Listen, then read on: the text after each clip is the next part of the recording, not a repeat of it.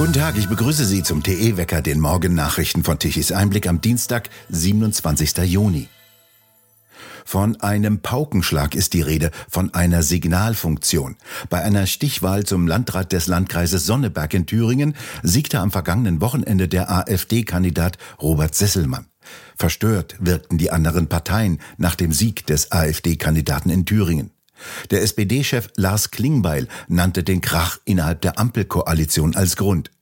Bestürzend wurde das Ergebnis auch genannt. Olaf Opitz, bundespolitischer Korrespondent von Tichys Einblick, was bestürzt denn die Riege der Altparteien an diesem Sieg? Naja, dass man nicht mal mehr als nationale Front, anders kann man das ja nicht bezeichnen, was dort stattfindet. Alle Parteien versammeln sich wie in der DDR die nationale Front, um eine Alternative für Deutschland zu verhindern. Ich meine, das ist doch kein demokratischer Akt mehr, das ist doch nur noch volle Verzweiflung. Und vor allen Dingen, sie haben nicht begriffen, sie haben nichts gelernt.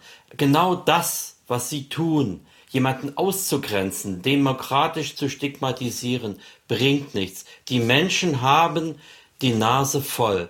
Nach dem Herabwirtschaften Deutschlands durch Angela Merkel als Bundeskanzlerin der CDU kommt jetzt noch die Ampel mit der FDP hinzu, also SPD geführt mit FDP und führt uns weiter in den Abgrund. Und das merken immer mehr und deswegen regt sich Unmut dagegen. Und der Unmut ist natürlich zuerst in Ostdeutschland, weil Dort hat man schon einen Niedergang erlebt vor 33 Jahren und das will man jetzt nicht nochmal haben. Merkel, die Altkanzlerin, bekommt dafür Orden. Heute zum Beispiel in Paris erhält sie die Ehrendoktorwürde. Darüber kann man eigentlich im Grunde genommen nur lachen. Vor allem CDU und CSU haben den Knall seit der Bundestagswahl im Herbst 2021 bis heute nicht gehört.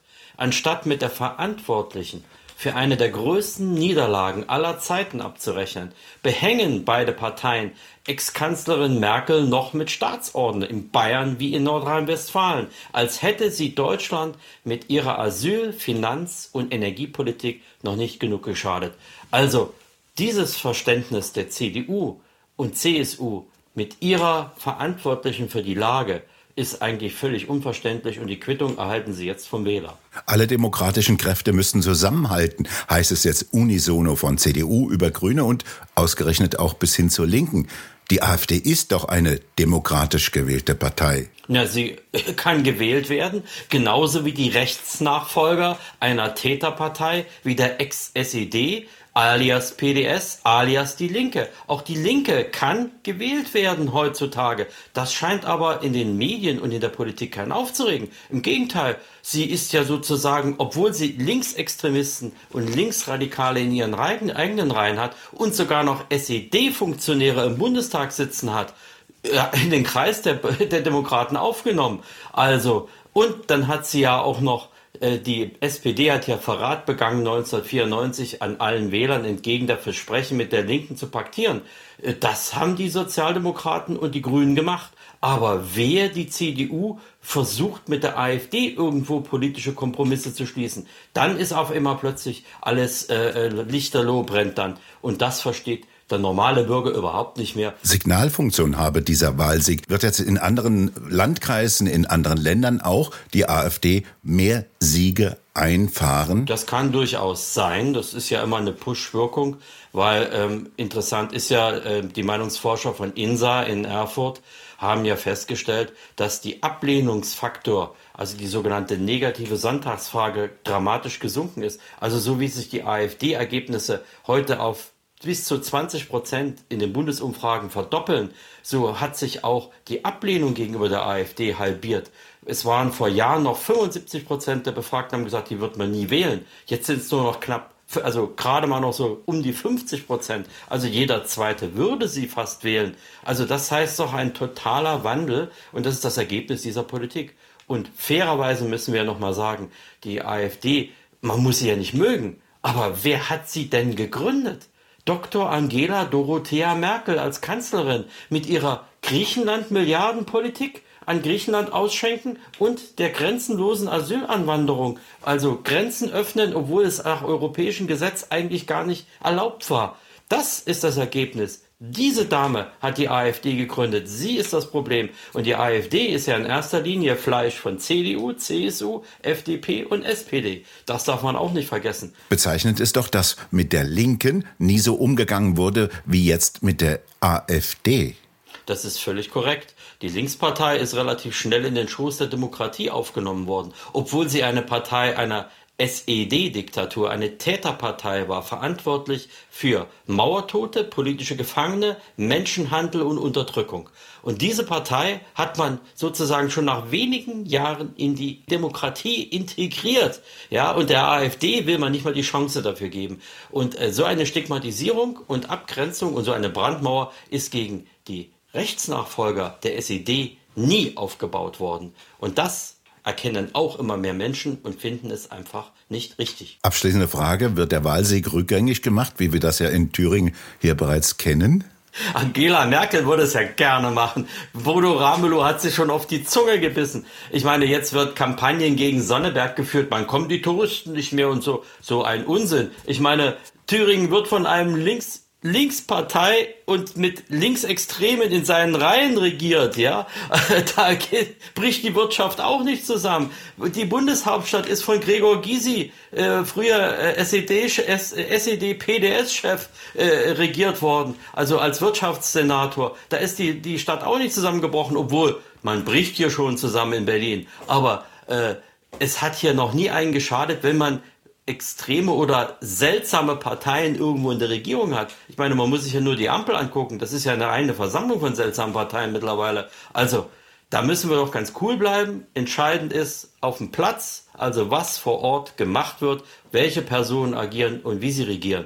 Und dann muss man sehen, was dabei rauskommt. Olaf Obitz, haben Sie vielen Dank für Ihre Einschätzung. Tschüss. Jetzt kam es auch in einem Schwimmbad im baden-württembergischen Malsch bei Karlsruhe zu einer heftigen Schlägerei.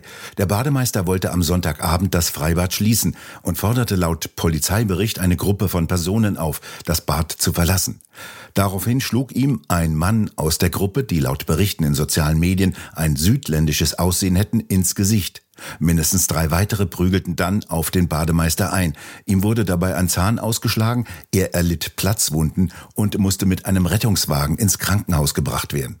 Die Polizei, die den Bademeister nicht schützen konnte, sucht jetzt nach Zeugen. In Nordrhein-Westfalen müssen immer mehr Kommunen auf ihre finanziellen Notreserven zurückgreifen. Wie eine Umfrage des Städte- und Gemeindebundes unter 361 ihrer Mitglieder ergab, kämpften Gemeinden und Städte mit großen Lücken in ihren Haushalten. Auch Gemeinden ohne hohe Schulden gerieten zunehmend in Schieflage. Nur noch 22 Prozent der Kommunen könnten der Umfrage zufolge ihre Ausgaben durch laufende Erträge decken. Die Unterbringung von sogenannten Flüchtlingen und der teure Tarifabschluss im öffentlichen Dienst würden die Stadtkassen sehr belasten. Da sei kein Geld mehr für die vielen grünen Maßnahmen da, wie zum Beispiel den sogenannten Klimaschutz, die Verkehrswende und für den Ausbau des offenen Ganztagsangebots an Schulen. Und was tun die Gemeinden? Sie fordern mehr Geld von der Landesregierung Nordrhein-Westfalens. Frankreich will den Bau neuer Kernkraftwerke weiter beschleunigen. Die Nationalversammlung in Paris hat jetzt ein Gesetz verabschiedet, das weniger bürokratische Hürden für den Bau von sechs neuen Reaktoren bis 2035 vorsieht. Diesen Bau hatte Präsident Macron angekündigt. Die neuen Reaktoren sollen in die Nähe bereits bestehender Kernkraftwerke errichtet und dafür die Genehmigungsverfahren abgekürzt werden. Neben den kürzeren Verfahren wird mit dem neuen Gesetz auch die Regel abgeschafft, den Anteil von Atomstrom bis 2035 von mehr als 70 bis auf 50 Prozent herunterzufahren. Diese Regel wurde 2015 eingeführt.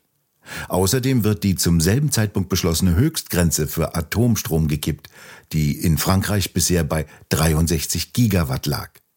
Frankreich rechnet auch damit, dauerhaft mehr Strom nach Deutschland liefern zu müssen. Die ehemalige Bundeskanzlerin Merkel erhält heute in Paris die Ehrendoktorwürde der Hochschule Sciences Po. Sie soll für ihren Einsatz für die deutsch-französischen Beziehungen ausgezeichnet werden. Außerdem, so fügt die sogenannte Elite-Hochschule an, solle sie für ihre Rolle in der Migrationskrise von 2015 geehrt werden. Heute ist Siebenschläfer. Wie das Wetter heute wird, so bleibt es auch in den nächsten sieben Wochen, sagt eine alte Bauernregel. So heiß wie in den vergangenen Tagen wird es nicht, trotz Lauterbachs Hitze-Klimakatastrophenplan. Die heftigen Schauer und Gewitter von gestern Abend sind nach Osten abgezogen. Berlin meldete gestern Land unter, meteorologisch gesehen. Fahrer von Lastenrädern konnten sich schon mal an das Fahren bei Gewitter und Starkregen gewöhnen. Heute zieht ein Höhendruck über Norddeutschland. Das bedeutet wechselhaftes Wetter mit gelegentlichen kräftigen Niederschlägen.